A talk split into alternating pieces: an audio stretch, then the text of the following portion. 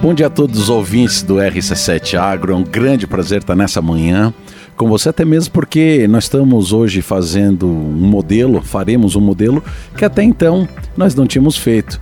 RC7 Agro nessa nova temporada, na quarta temporada, é, tem mais um âncora, tem mais uma pessoa à frente é, da, da, da escolha, da programação e a gente está muito feliz com, com eles. Então, quero dar aqui as minhas boas-vindas à minha companheira de bancada já há três, há três temporadas. Ela que é a bióloga, mestre em produção vegetal, doutor em produção vegetal e entre as mulheres mais importantes do agro de Santa Catarina, uma vez que foi destaque da FAPESC entre as mulheres tech de Santa Catarina. Maíra Juline, você você é o rabo do foguete, né? Tu tá, tu tá bombando, né, minha amiga? Ai, Gustavo, Gabriel, querido Thais, muito obrigada pelas apresentações distintas, diga-se de passagem, né?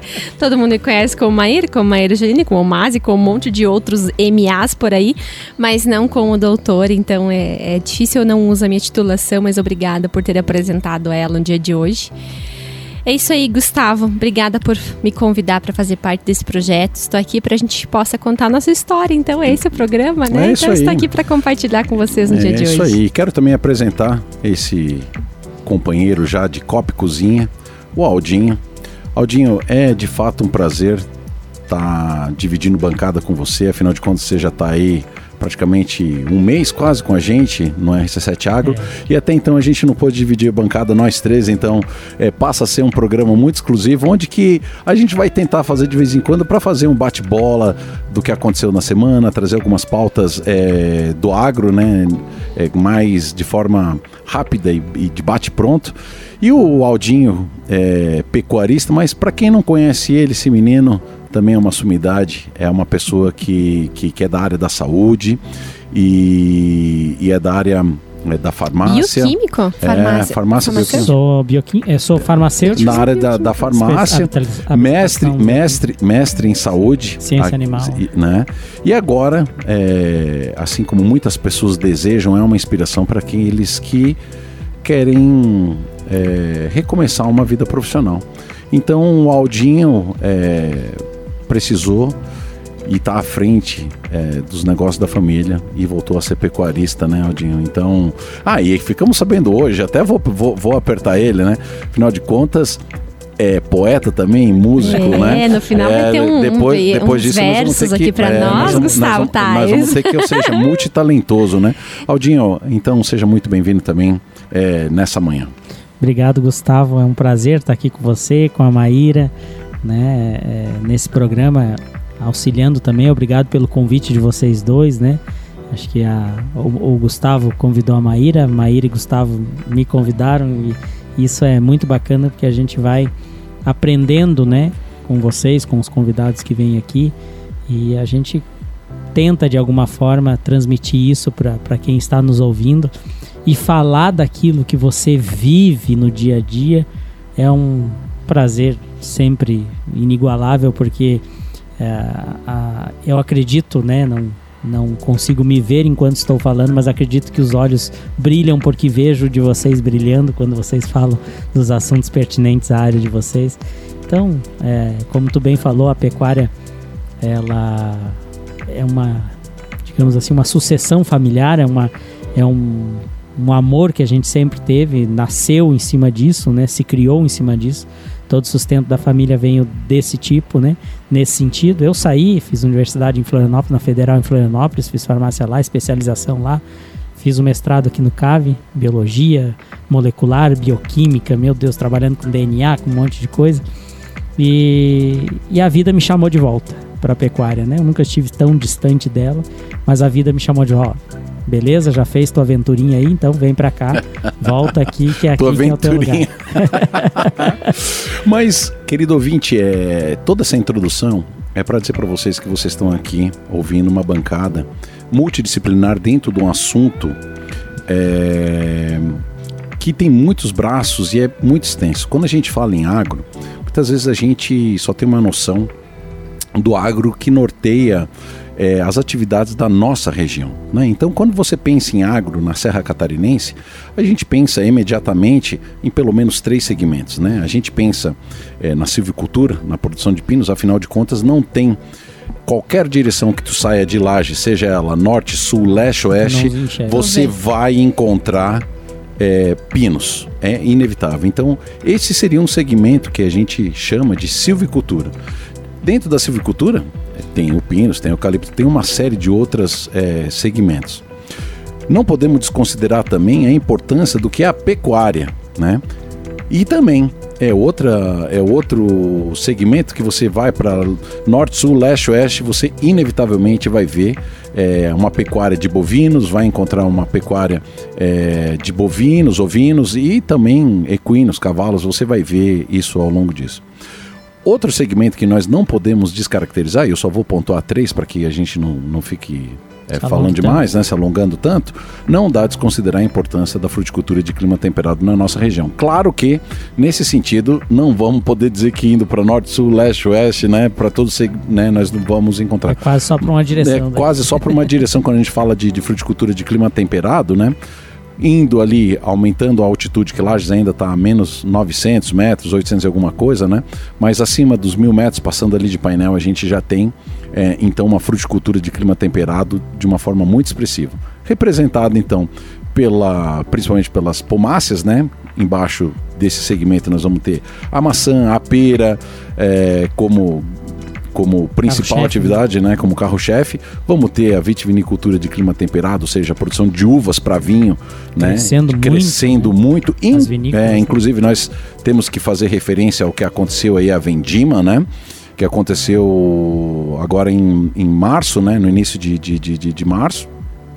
E nós temos também. O que mais na parte de fruticultura? Me ajudem.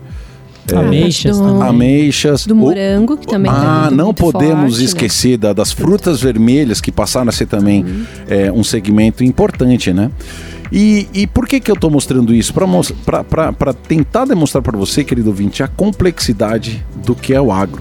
Por isso que nós temos aqui na bancada três pessoas envolvidas com, com agro, mas que trazem assuntos tentando contemplar tudo que nós temos aqui na região e muito mais.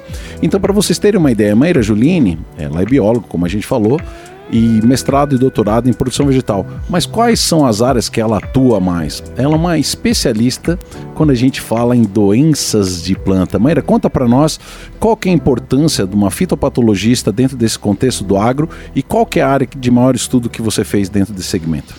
Bom, Gustavo, hoje a minha área de atuação normalmente é uma área de atuação dos engenheiros agrônomos, né? Mas o biólogo ele tem a competência também para identificação de microrganismos e a habilidade para trabalhar com todas as técnicas que são executadas, né? Então, quando a gente fala em identificação de microrganismos, a gente pensa aí que existem vírus, fungos, bactérias, nematóides e aí a gente tem aí uma série de culturas, né?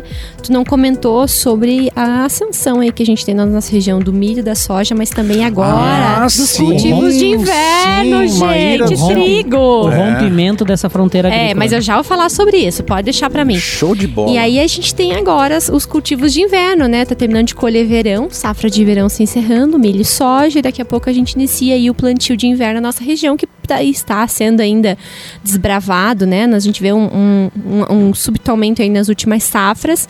Ah, já vou falar sobre essas características da última safra, mas a gente vê também que, que a nossa região também está se Não. tornando um, um polo agrícola no sentido de produção de, de culturas de verão, Maíra, mas de culturas de inverno e aí, também. vou voltar naquele gancho do começo norte, sul, leste, oeste. Para qualquer sul, lado que tu vá, claro. tu vai encontrar agricultura agora, Aldinha. Claro. Antes, campo nativo, agora a gente observa áreas se desenhando. Lavoura-pecuária. Lavoura-pecuária, a gente vê áreas, áreas sendo de, é, gradeadas para inserção de novos cultivos. A gente viu isso lá no início, setembro, outubro, áreas sendo preparadas para o cultivo de verão. Áreas que eram campo nativo iniciaram agora com cultivos. Sim. E a gente vai ver essas áreas sendo aumentadas para o inverno, tá? Prospecção para isso. E os estudos indicam que, que, sim, a nossa região está sim pensando na safra de inverno. Ô Maíra, deixa eu fazer um parênteses nisso aí, Aldinho. Você que conhece a coxilha rica desde a época que você andava de fralda.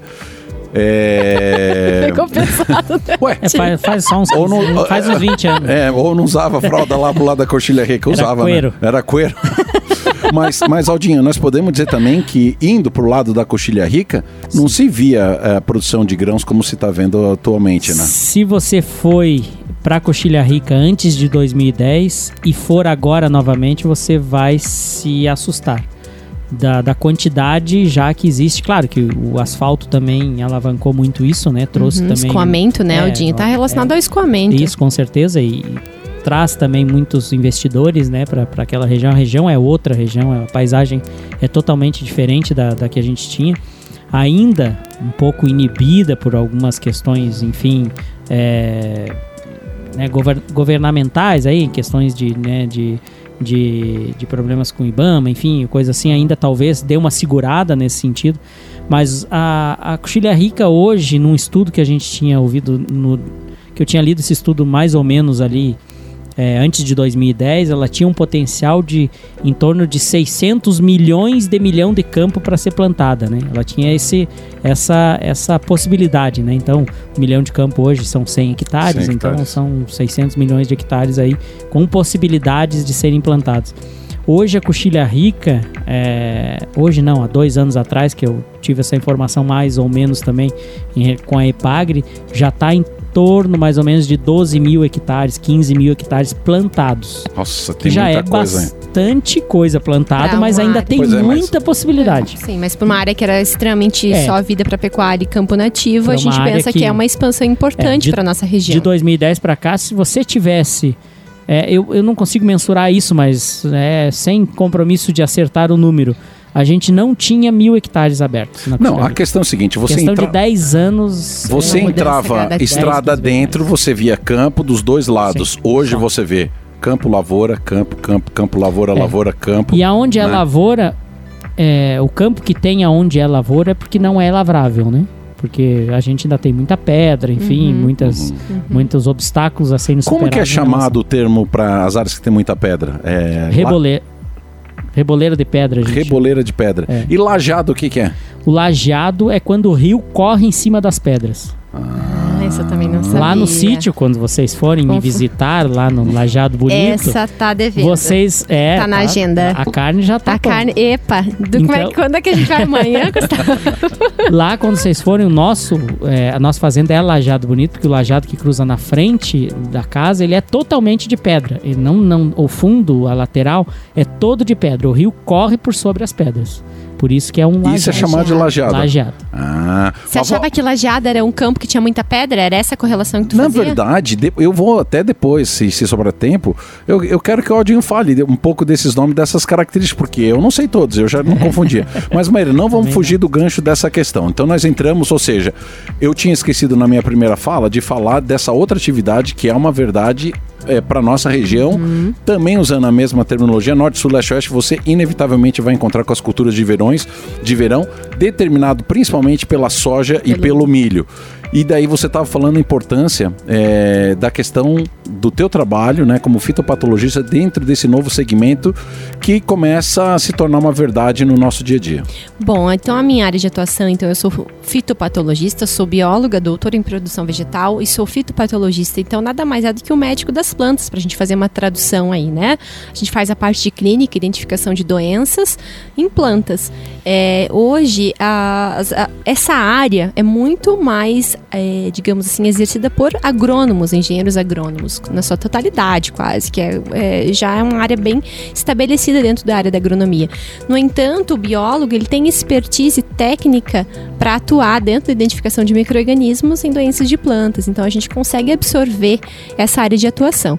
Eu fiz o curso de agronomia, tenho 60% do curso feito, mas na, durante a gestação da Maria eu acabei trancando o curso e vou voltar agora, meio desse ano, a retornar para finalizar minha formação para que eu possa atuar em outras áreas também que vão só se somar né, às habilidades que eu já tenho como biólogo. Então, acho que acredito que a formação vai ficar bem completa. E quando a gente pensa aí em identificar doenças em plantas, a gente tem que lembrar que existe N culturas para N tipo de micro-organismos. Então, é uma série de habilidades que a gente tem que, tem que eh, ir, ir treinando, né? Acurácia visual, acurácia em metodologias, para que você possa executar, então, chegar ao micro-organismo. Então, por exemplo, um vírus na macieira, uma bacteriose no trigo, né? Então são sinais, sintomas Ferrugem que na diferem, ferrugem na soja. E, e aí são N tipos de sinais, sintomas que a acurácia do ouro tem que estar sempre no campo, acurando, treinando, para que a gente consiga auxiliar então os produtores, né? Auxiliar os produtores em que sentido? Sempre a prevenir as doenças, mas depois de uma doença estabelecida, é como ele identificar o microorganismo para que ele então possa tomar as medidas ou realizar o um manejo adequado nos seus cultivos. Vamos pensar quando eu falo cultivos, desde a maçã, da uva, do morango até o trigo, a soja, o milho, né? Até mesmo Feijão. silvicultura, por exemplo, pinos e o, e o eucalipto, como você bem citou, que a gente tem aqui na nossa região. E aí, quando a gente pensa nisso, isso tem uma, uma questão financeira muito grande, né, Maíra? Porque é a mesma coisa que você está tomando um remédio por conta própria que não é efetivo para aquela doença. Exatamente, né? exatamente. Então a identificação dessas doenças ou do microorganismo, do agente causal, é super importante para que o produtor possa ter a tomada de decisão correta, né? E assertiva no sentido de eliminar ou reduzir a fonte de inóculo, uma vez que os microorganismos também têm a habilidade de se reproduzir, né? E podem daí causar sérios problemas. E, Muitas- e para que não joguem dinheiro pelo pulverizador, É, né? é Porque pelo pulverizador. E é isso que acontece muito, né? É, a, sim, gente, sim. a gente tem mania. faz um banho geral lá para tudo. Sim. Cara, O que a gente sempre diz, Aldinho, é que quando um produtor ele está atento a está ligado a um laboratório, alguém que tenha a acurácia, faça a identificação desses micro-organismos de forma correta, né, que ele tenha um atestado ou um, um laudo que certifique ele daquela presença do micro-organismo, seja lá na semente, antes dele iniciar o plantio, ou seja no, no ciclo é, em andamento, ele consegue muitas vezes poupar uma ou duas aplicações. Se a gente considerar que uma, uma aplicação média aí da entrada de um trator, de um autopropelido na lavoura, vai sair em torno aí de 80 reais hectare, quando a gente multiplica pelo volume de bastante, né? hectares, muitas vezes o agricultor, de posse dessas informações, estando bem assessorado por um bom engenheiro agrônomo, né, ou por uma pessoa que seja responsável técnica do, da lavoura, e essa esteja em contato com metodologias que são importantes para a caracterização de micro-organismos, é que ele pode poupar uma, duas, três. E a gente está falando aí, gente, de quantos mil reais associados a uma entrada Sim. desnecessária, né? Fazendo a pulverização, em sim, de algum é, Defensivo. pesticida, vamos falar assim, defensivo, né? Existem várias nomenclaturas atreladas aí ao uso de químicos. Mas tem outro ponto, querido ouvinte, que é muito importante tu entender. Esse trabalho da Maíra, ele não é só relevante na questão econômica.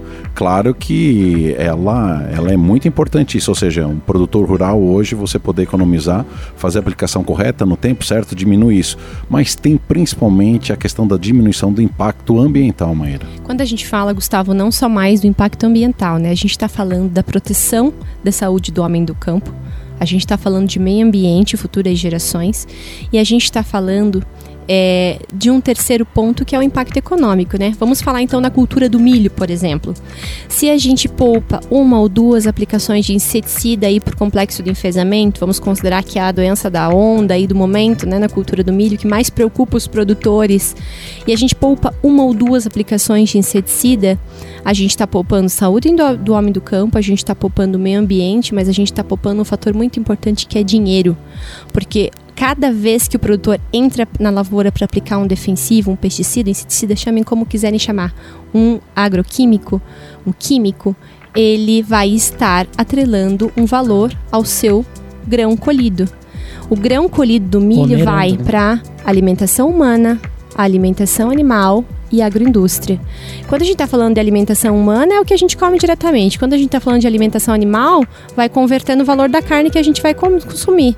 E quando a gente está falando de agroindústria, a gente tem um terceiro valor que a gente está agregando. Então, quando a gente utiliza metodologias eficientes para a identificação de micro-organismos, Gustavo, a gente tem aí ganhos significa- significativos no que se refere à produção de alimentos. E ele fica me olhando com uma cara que eu queria Gente, fotografar gente, agora. essa- essa, sério. essa, essa é, gente, para quem não Essa conhece, é- Maíra tá Juline. pronto. Essa é a nossa Maíra Juline, a nossa É. colega de bancada que traz aqui pra gente sempre várias bandeiras, né? A- principalmente a bandeira da mulher se empoderando, a mulher do campo. É um grande prazer sempre estar dividindo bancada com você. Da O tempo já está correndo, então dá até daqui um pouquinho, meu querido ouvinte, para o nosso segundo bloco. E aí, querido ouvinte, voltando então ao segundo bloco, aqui a gente não para, a gente está sempre gerando conteúdo para conectar você ao agronegócio, conectar você ao homem do campo, conectar você às tecnologias, conectar você com o seu alimento, porque afinal de contas, tudo que está na sua mesa vem do agro. E é deixar você bem informado. No dia de hoje, eu tô aqui com bancada cheia, casa cheia. Eu, Gustavo Tais e Aldinho Camargo aqui conversando, um bate-papo, para que você se conecte conosco também, nos conheça e possa estar aí conectado conosco, as nossas redes, com quem a gente é, quem a gente é e o que a gente faz no agro. Afinal de contas, estamos aqui segunda, terça e quarta levando conteúdo do agro para você.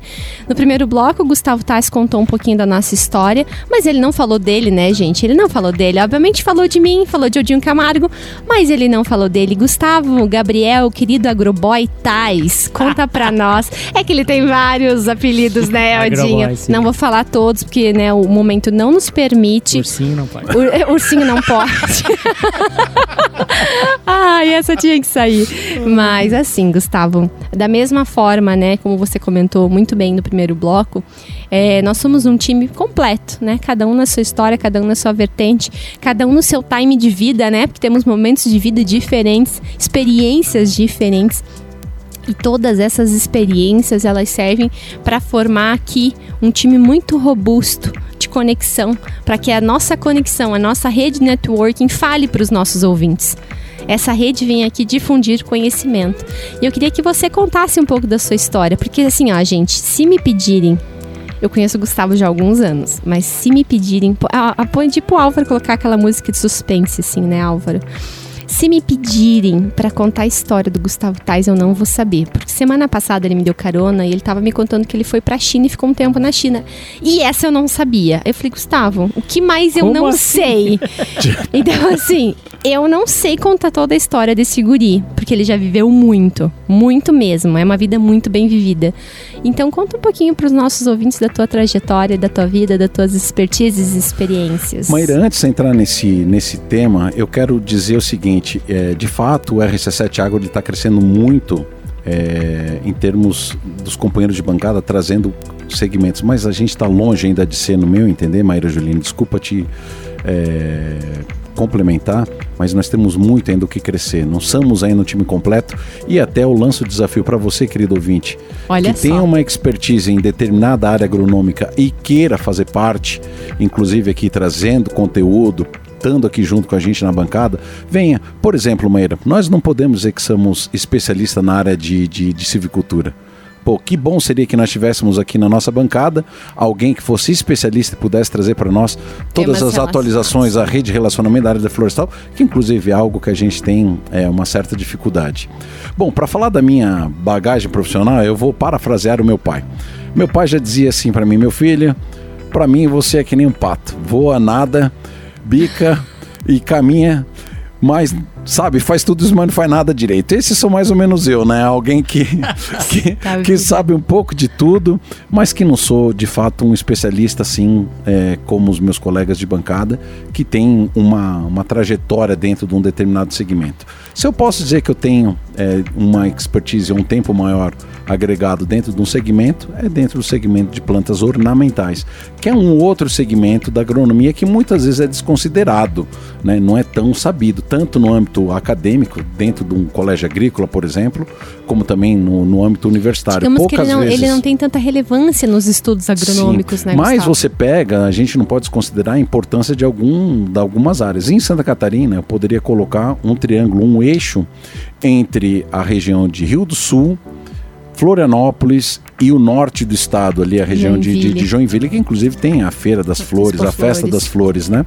Então, para algumas cidades, é, e aí eu vou citar é, Laurentino, vou citar Piraberaba, é, Vou citar, por exemplo, Antônio Carlos na área de, de, de Grameiras. São cidades que têm uma grande relevância é, no PIB as, as a, a, questão das plantas ornamentais, né? Você pega cidades em São Paulo que são conhecidas a nível mundial, a falar, por exemplo, de Olambra, uhum. né? E esse foi o ambiente é, que eu tive maior é, acúmulo de experiências é, nesse meu nesse meu ramo é, agrícola. Para quem não sabe, a floricultura está debaixo de uma sub-área da agricultura chamada é, horticultura. Quando a gente fala em horticultura, a gente lembra somente das hortaliças. Sim. As hortaliças é um braço do segmento da horticultura. A horticultura tem pelo menos quatro variáveis, é, quatro segmentos muito bem determinados que eu vou falar de bate-ponto. Posso estar faltando, alguém que é da área agronômica, depois manda uma correção para a gente aqui no RC7 Agro, que sempre vai ser bem-vinda.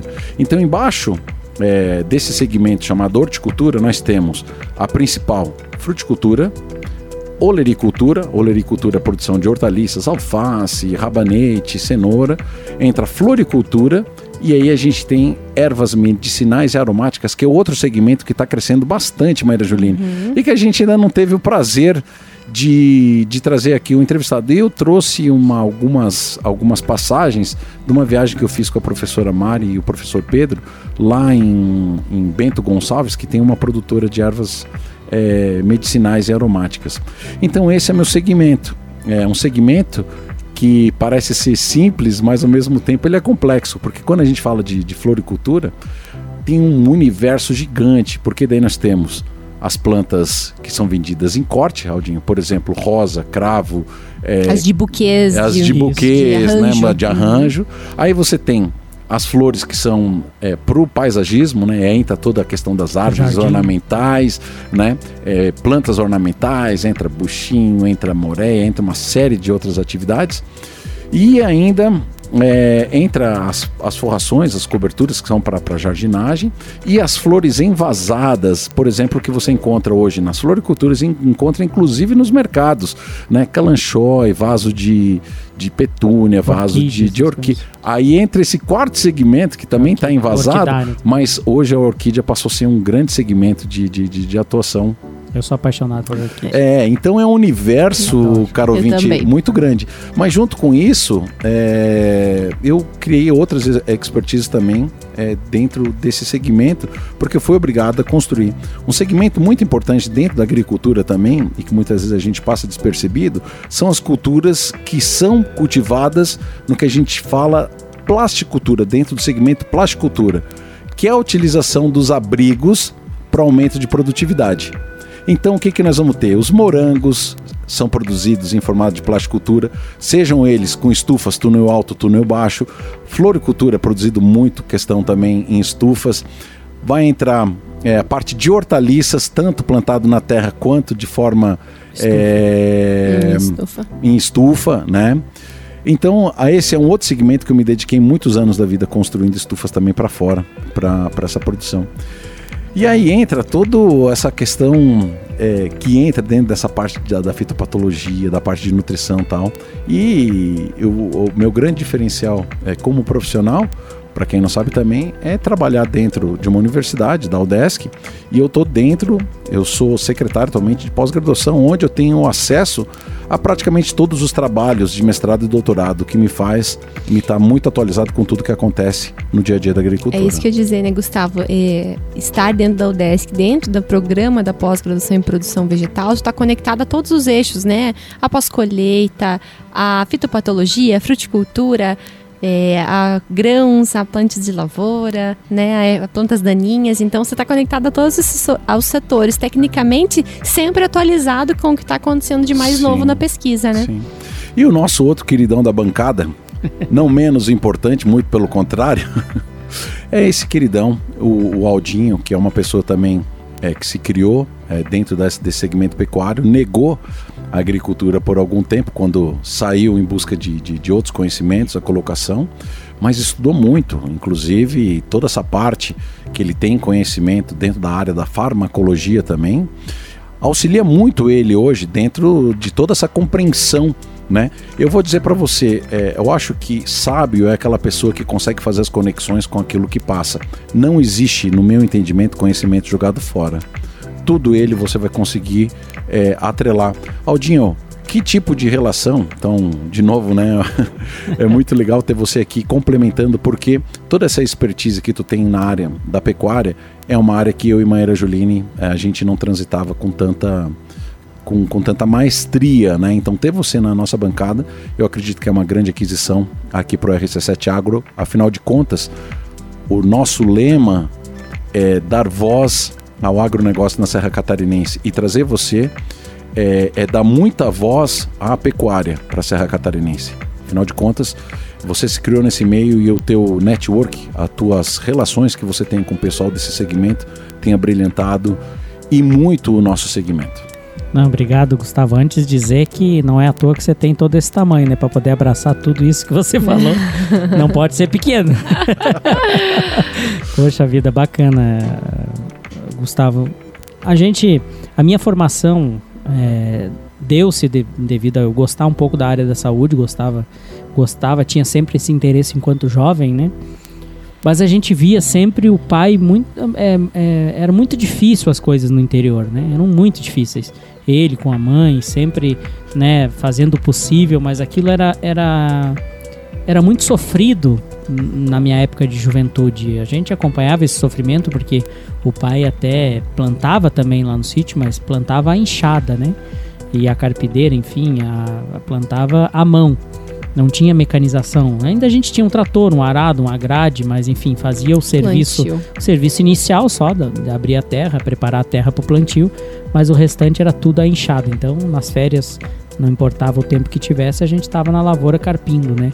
E aquilo era muito sofrido, porque, né, poxa, depois colher tudo, puxar tudo nas costas com né, um saco e tudo, eu fiquei pensando, poxa, isso aqui não vai dar certo se eu ficar aqui, né? Eu tinha essa intenção, eu tinha vontade, cheguei a pedir pro pai para mim estudar na itinerante lá no sítio, né, para mim ficar por lá, daí ele achou melhor eu vir para a cidade estudar, ele com a mãe, né? Então, aquilo era muito dispendioso. Eu pensei, poxa, eu vou ter que buscar alguma coisa fora para que aquilo seja um algo mais, né? Para que, poxa, se tá difícil pro pai, nós somos em seis irmãos. Um dia isso aqui será a sexta parte minha, talvez.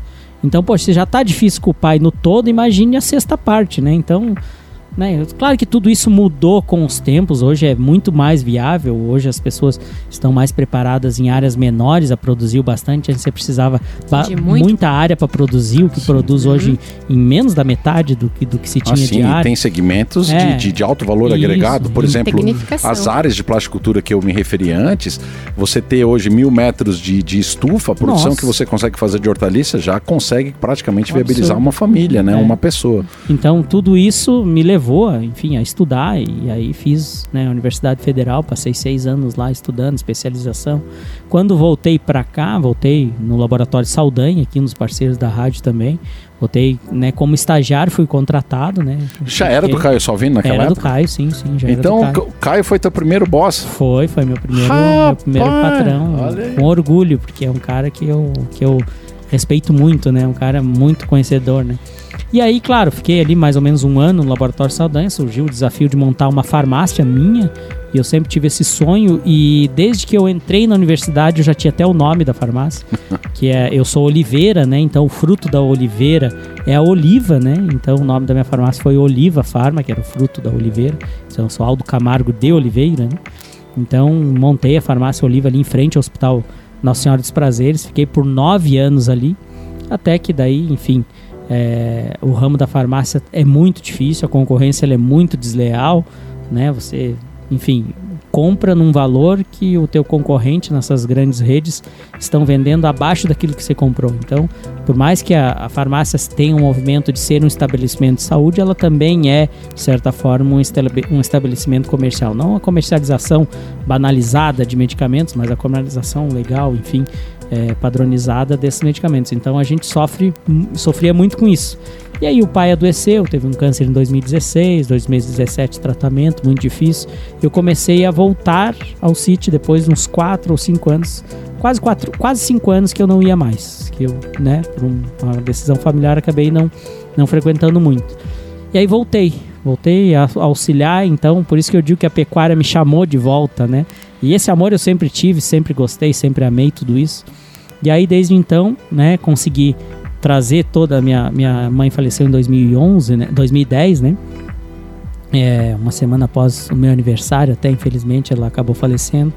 E aí, em 2017, 2018, eu comecei a assumir a fazenda junto com o pai, aprendendo com ele ali também, que foi um grande mestre, né, pra gente, todo tudo que ele viveu e ensinou, isso também é importante para para a nossa vivência, para você também tentar, né? Trouxe as irmãs de volta, consegui unir todo mundo, né? E aí meu irmão também, por fim, acabou vindo também. E a gente conseguiu organizar e né, nesse meio tempo eu também era professor universitário. Enfim, tinha várias, várias, várias funções aí, é, participa, participando da diretoria das Leões da Serra também, auxiliando de alguma forma. Enfim, é, há um ano eu acabei, há dois anos já quase, eu acabei saindo de tudo, né? Vendendo a farmácia em 2018, há um ano atrás, um ano e meio atrás, também saí da, da, da, universidade, né? Eu dava aula de farmacologia, bioquímica, toxicologia clínica. Era essa minha área de atuação, porque a minha formação em mestre é bioquímica e biologia molecular, né? Mesmo na ciência animal, trabalhei com o professor Milete, professora Carla e a professora Maria ali no CAV, né? Então mudou completamente. E eu fui fazendo essa adaptação de 2018 até 2022, consegui 2021 ali, consegui fazer essa adaptação. E aí aos poucos fui largando. Aí com, com a doença do meu pequenininho, né, que teve, infelizmente teve leucemia, a gente eu tive que largar de tudo mesmo, né? Fiquei só com o sítio e nos mudamos praticamente para Florianópolis, que o tratamento era lá. Graças a Deus está curado, né? Com a bênção de Deus está curado, está tudo certo. E hoje eu te digo, a gente não pode dizer nunca, né, Maíra e Gustavo, mas hoje eu não voltaria mais para a cidade, né? Eu acho que me estabeleci lá, né? O e pai, lá bem estou. É, e lá bem estou, continuarei, né, seguindo essa, essa vocação e agora também fazendo cursos e tentando me especializar cada vez mais nessa área. Muito bem, é uma história muito bonita, né? Eu conheci o Aldinho de história só, da rádio, de ouvir ele falando mas acompanhando um pouco mais de perto, né, a etapa que eles passaram aí com o pequenininho, a gente passa a conhecer um pouco mais, se interessar pela história. E quando a gente passa a conhecer as pessoas e fazer certa conexão, né, a gente vê que faz muito sentido a quem a gente decide seguir ou conectar, né? Porque tem algum propósito que é similar, ou tem algum. E o Aldinho se parece muito comigo, assim como eu tenho várias conexões com o Gustavo. Então vejo que esse time é um time muito forte. O Gustavo comentou que eu né, comentei ali que nós somos um time já que abrange todas as áreas. Eu quis dizer, Gustavo, que nós temos uma rede muito grande Sim, que essa certeza. rede está aqui conectando as pessoas, né? E acho que o Aldinho somado a esse time só tem a complementar e deixar os nossos programas ainda com mais conteúdo de forma mais rica e uma, uma, uma um conteúdo de vivência né, que deixa o programa ainda mais rico, que era o que nós dois não tínhamos ainda na pecuária tão diretamente, né? A vivência que o Aldinho tem vai fazer total sentido a integração dessas áreas aqui no programa para que os nossos ouvintes que têm essas vivências ou querem conectar esse mundo estejam mais conectados ao RC7 Agro. É isso aí. E já estamos chegando ao final do nosso programa. Então eu quero pedir então para que os meus companheiros de bancada, por ordem de quem chegou por último, façam suas considerações final. Aldinha, você que chegou por último aqui como membro do RC7, o que, que você tem aí para passar para os nossos é, ouvintes como conclusão do dia de hoje? Oh, Gustavo, sempre é bom, acho que a gente tem que fazer mais vezes isso, de fazer um, um feedback nosso, né? Um, alguma coisa uma vez por semana, uma vez por mês, enfim, bolar alguma coisa nesse sentido para também a gente contar um pouco do, do, dos perrengues que também vivemos, né? Que, que, assim como os convidados que vêm vivem, a gente também, né? Tem, tem os nossos perrengues, as nossas histórias. Eu acho que é, que é bacana. Agradeço muito ao, ao convite de vocês e, e né, topo esse compromisso de trazer conteúdo genuíno, de trazer conteúdo da nossa terra, conteúdo de pessoas simples do campo que, que, que tem no dia a dia a produção do alimento para que a cidade é, coma, né? Enfim, e que tudo, que tudo, que a cadeia seja movida de uma forma mais homogêneo, digamos assim. Maíra Juline. É isso aí, Gustavo. Queria dizer para os nossos ouvintes que sempre eu era associada ao Desk, então eu queria contar para eles também que eu encerrei no final do ano passado o meu ciclo ao Desk e hoje estou à frente de uma startup chamada Plant Collab. É uma startup que eu sou sócia fundadora e sou a CEO dessa startup no dia de hoje e nós temos esse compromisso de levar aí a diagnóstico de planta a todos os níveis de produção, a todos os produtores. Então vocês vão ouvir falar muito aqui nesse programa, nessa temporada de tecnologia, de inovação, de conexão, no que há de dados aí referente a culturas, grandes culturas, cereais de, verão, é, cereais de inverno e culturas de verão, para que vocês possam estar sempre bem atualizados. Esse vai ser meu compromisso com vocês para esse semestre. E uma gratidão estar aqui com vocês fazendo parte dessa quarta temporada.